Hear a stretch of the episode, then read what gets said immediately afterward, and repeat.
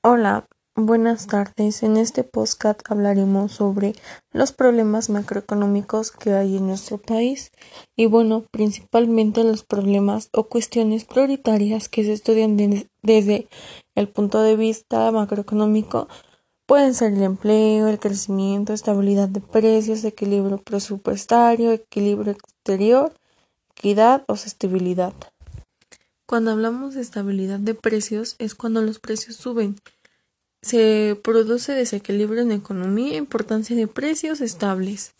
Y bueno, en el equilibrio presupuestario es el Estado que debe de intentar que los ingresos públicos sean iguales a los gastos públicos. Cuando no sucede, se da una situación de difícil con la siguiente deuda pública.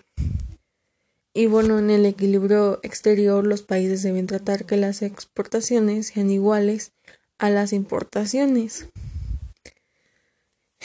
Y bueno, también en la equidad, este, distribución de la renta acorde con valores de justicia y equidad para corregir desigualdades y eliminar la pobreza.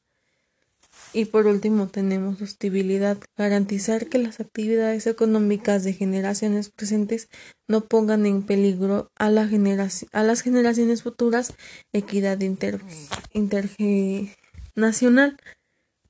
Y las más importantes es el empleo, que el desempleo es uno de los principales problemas de un país, tanto por pérdida de bienestar como un despifarro de capital humano para la sociedad, y eso realmente afecta mucho para los seres humanos, ya que pues la mayoría vive de eso y pues es trabajo literalmente. El crecimiento pues es un tema clave en economía, al crecer se crea un empleo, mejora nivel de vida de población, se recaudan más impuestos para incrementar gasto público, etc. Y actualmente en México tenemos un problema fatal en macroeconómicos. Bueno, se puede decir que el equilibrio puede plantear dos tipos de, de, problemas.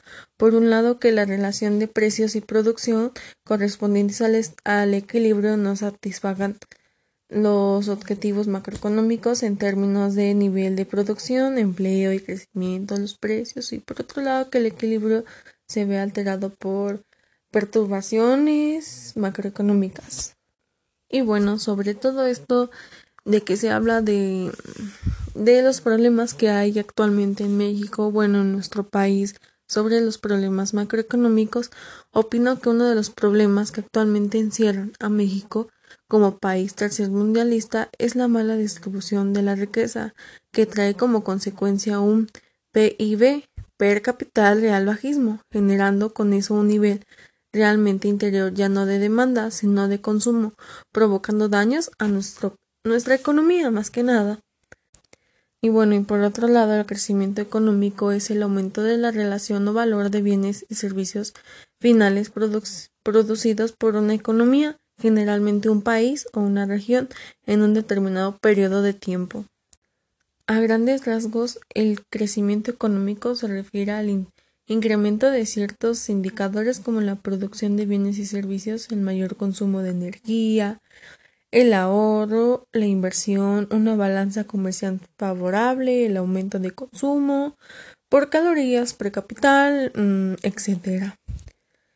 Y bueno, por último estaremos hablando sobre las políticas antiflacionarias, ya que esto este, tiene uno de sus efectos principales en la influencia sobre las expectativas. En la economía hay una miriada de vendedores como distintas capacidades para decidir o reclamar este, aumentos de precios de los bienes los servicios o el trabajo que intercambian por dinero. La política debe tratar de convencer al mayor número de posible de esos agentes que la inflación futura será más baja que la que vienen experimentando en sus costos, en sus precios de venta o en consumos. Y ya con esto damos a entender que como el gobierno interviene sobre estos problemas, y bueno, básicamente el mercado no es capaz por sí solo de sostener el óptimo funcionamiento económico ni de resolver los problemas causados por el mismo. Es por ello que el, Estado tiene la obligación o necesidad de desarrollar una serie de formas de acciones de tinentes a recuperarse. Entonces, este, Bueno, la relación del gobierno en la economía se rige a través del Ministerio de la Economía, quien es como quien el gobierno arma los presupuestos de la nación y con las cuales este, establecerán decretos o medidas económicas de acuerdo a la situación económica financiera del país, como así también lo ligado al déficit fiscal.